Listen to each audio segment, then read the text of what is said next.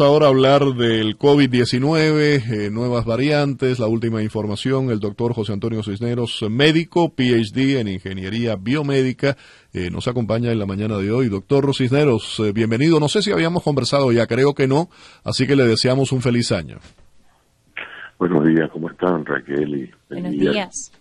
Muchísimas gracias, doctor, por estar con nosotros. Yo quisiera comenzar, lo mencionaba aquí anteriormente en el programa, autoridades en Chipre han identificado una nueva variante, la han llamado Delta Chrome, eso es una combinación, por supuesto, del Omicron, de, la variante Delta, eh, y hay quienes consideran que es preocupante, eh, Delta, como sabemos, es más mortal y eh, Omicron más transmisible, o sea que esa combinación a dónde puede llegar. ¿Le preocupa? ¿Se puede transmitir por todo, por todo el mundo? ¿Hay información suficiente para saber cuál pudiese ser el comportamiento?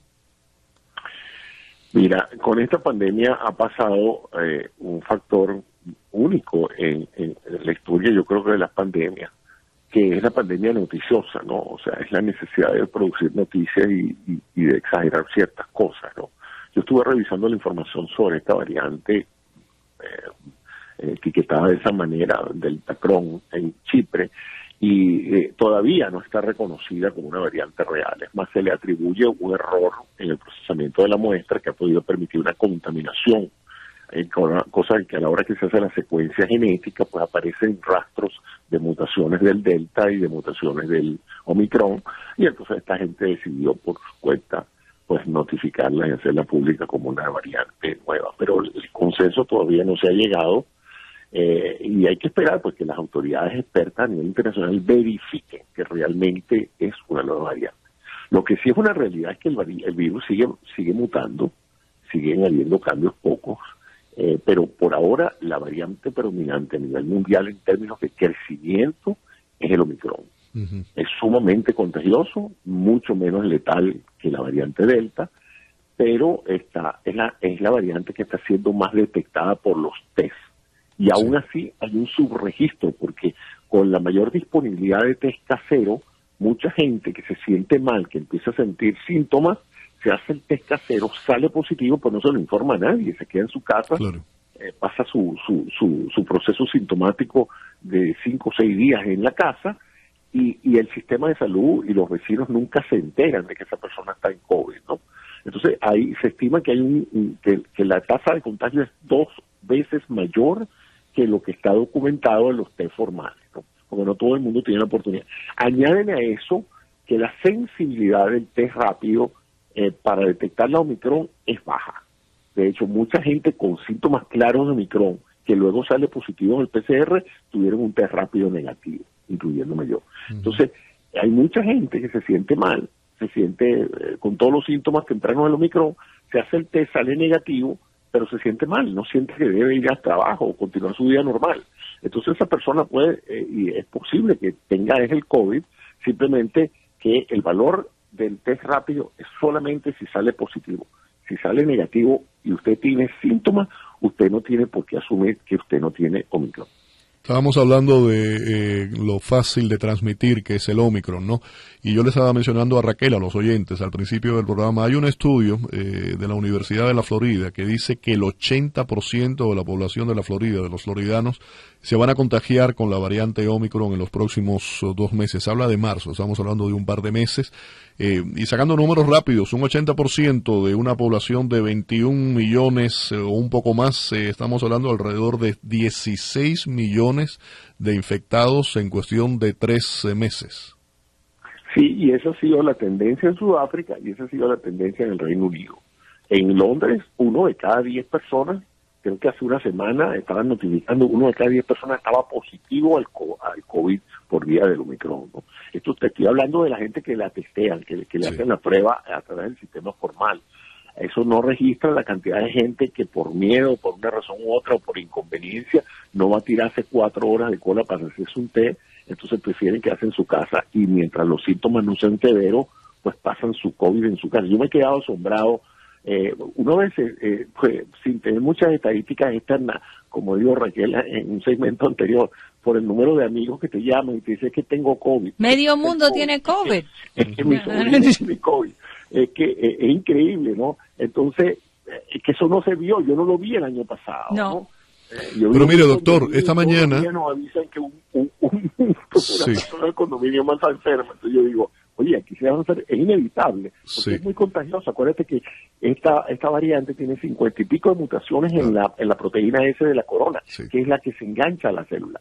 Entonces, este virus es más fácil de engancharse a las células y de, y de entrar, y luego es muy bueno replicándose. Y como no es tan letal, o sea, no enferma porque acuérdate que el, problema de enfermarte es que inmediatamente te saca de la circulación en relación al contacto con el público. Pero si tú puedes pasar dos o tres días sin saber si tienes el virus, pues esos son dos o tres días que tú estás contagiando gente.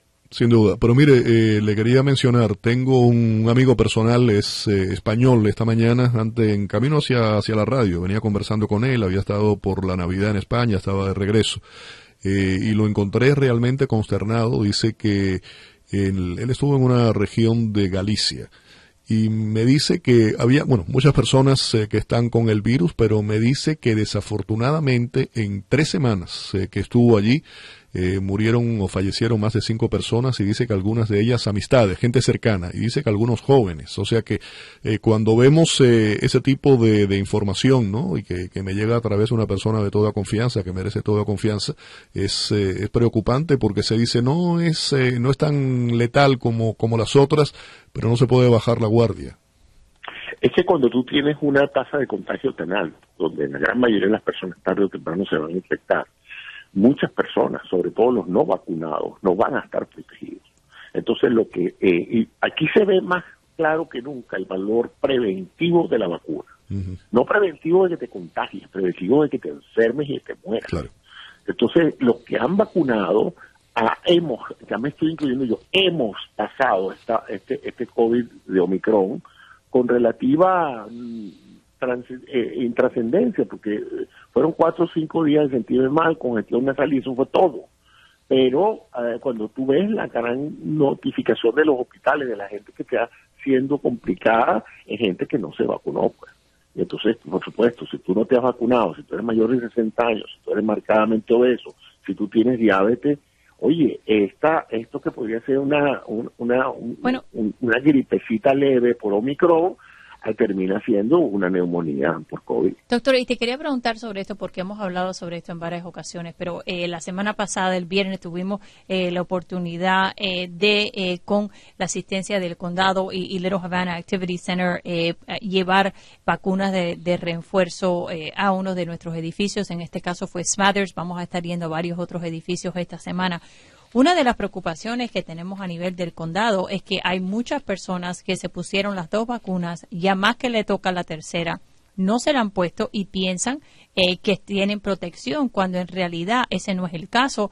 Estamos viendo lo mismo con personas que padecieron eh, de COVID y piensan, bueno, ya a mí me dio una vez, eh, yo no me tengo que preocupar. ¿Qué piensas para esos dos grupos y lo que deben saber sobre o vacunarse o la vacuna de refuerzo?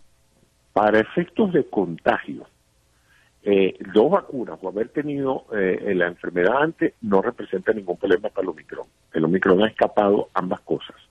Eh, la, esta es una vacuna que no porque lo hayamos decidido los médicos, es lo que, ha, lo que ha demostrado los datos después de más de un año de vacunar gente, es que la vacuna pierde efectividad con el tiempo de tal manera de que a menos que usted tenga tres dosis, usted no se puede considerar totalmente vacunado o protegido para lo que está pasando ahorita.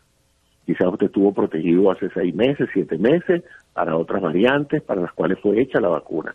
Pero esta, esta, esta enfermedad, este proceso de COVID con Omicron es muy contagioso, entonces usted no tiene por qué arriesgarse cuando la prevención es tan sencilla como ponerse una vacuna gratuita, que, en todas partes donde usted entra se la ofrecen, yo creo que es impresionante la disponibilidad de la vacuna y aún así todavía hay gente que no termina de entender el efecto de eh, es algo asombroso. Y me preocupa también que el, el, segmento antivacunas no cesa de seguir en su insistencia de confundir a la gente. Es algo que eh, todavía tú sigues repitiendo que esto es una vacuna experimental, que ¿cómo hace una vacuna experimental que tiene más de, de, de, 200, 400 millones de personas vacunadas y tiene más de un año mostrando su eficacia y su eficiencia? Eso no se puede llamar experimental, experimental era en, enero del año pasado. Claro, también... Pero a también... altura no es ni nada experimental, claro, y, y, aprobada definitivamente, pero los mitos siguen rodando por las redes sociales como si fuera ayer. Claro, y hablando de esos mitos, algunas personas me han dicho, bueno, eh, yo me contagié del COVID hace eh, un mes o dos meses, yo tengo que esperar cinco meses para, ponerme, para ponerse la vacuna. Eh, yo no sé de dónde sacan esa información, eh, pero eh, no hay ninguna. Claro, no te puedes poner la vacuna si tienes COVID, pero más allá que eso, no, no hay un tiempo que tienes que esperar. Si tienes COVID, no te debes poner la vacuna, ¿no? Eh, en realidad, eso es lo único, lo único que ha dicho el gobierno federal sobre esta vacuna.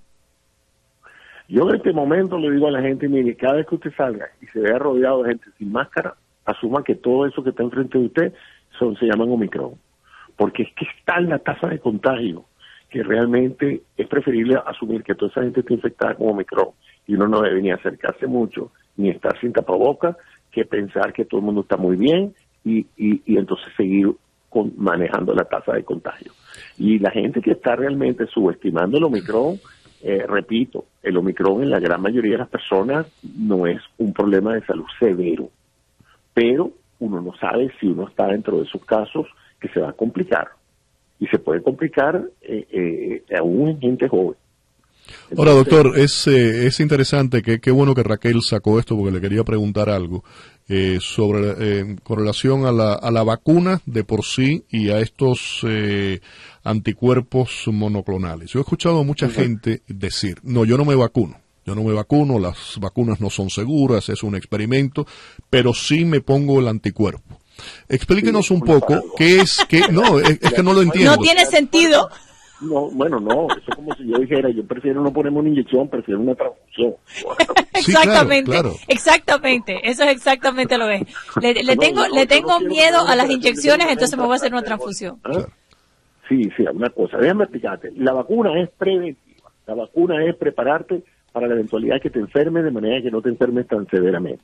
Eso es prevención los anticuerpos monoclonales son un tratamiento. Ya asume que te enfermaste. Ya tú estás Una vez enfermado, no es preventivo. Los anticuerpos monoclonales fueron diseñados el año pasado y fueron diseñados para otra variante viral que se llamaba la beta y la delta. ¿Qué pasa? la función del anticuerpo monoclonal es apenas interactúa con el virus, eh, se engancha en la proteína S del virus que es la que le permite entrar a la célula, y por supuesto el virus se queda sin llave para la cerradura. ¿Me explico? Ahora, esos anticuerpos monoclonales son muy selectivos para la variante viral. El Omicron mutó la proteína de enganche. Por lo tanto, el anticuerpo monoclonal no es efectivo para la variante Omicron. Es efectivo para la Delta, pero no para el Omicron. Entonces, ¿cuál es el problema? Que si tú estás en los primero tienes que administrarse los primeros cinco días después de haber empezado los síntomas del COVID.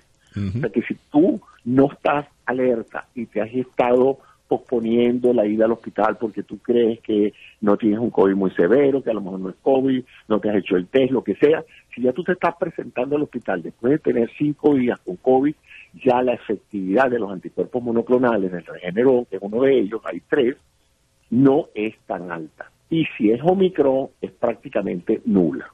Para colmo, hay tantos casos de COVID que ya no hay disponibilidad de Regeneron, entonces se está reservando para personas eh, vulnerables. ¿Qué es una persona vulnerable? Mayor de 60 años, obeso, con diabetes, para personas que realmente pueden tener peligro de muerte si contraen el, el virus. Todavía también hay que recordar que hay, el virus Delta todavía anda por ahí y uno no sabe si uno va a agarrar el Omicron o el Delta. Esto no es una cuestión de, si es Pfizer o es Moderna. Esto es un virus que uno no sabe, uno presume por las estadísticas y la probabilidad de que la gran mayoría de la gente se está infectando con Omicron. Pero el virus Delta todavía anda por ahí, todavía contagia y todavía manda a la gente para el. Qué bueno, doctor, que hizo la, aclaración, porque había escuchado esto. Yo, yo realmente no entendía eh, muy bien cómo una persona podía en un momento determinado decir, sí me pongo eh, el, anticuerpo monoclonal, pero estoy en contra de, la vacuna. Pasó. Yo te voy a explicar por qué eso pasó. Porque en el estado de la Florida, en vez de enfatizar la vacunación, el gobernador enfatizó el uso del regenerón y creó centros donde la gente iba no a vacunarse, sino cuando tenía síntomas se presentaba en estas megaestaciones a que le inyectaran el suero. Entonces se corrió la voz de que no, no te vacunes, que si te da, te bajas y te pones el regenerón. Entonces eso creó la matriz de opinión de que no, si me da, me pongo la medicina, pero si no me da, no me vacuno.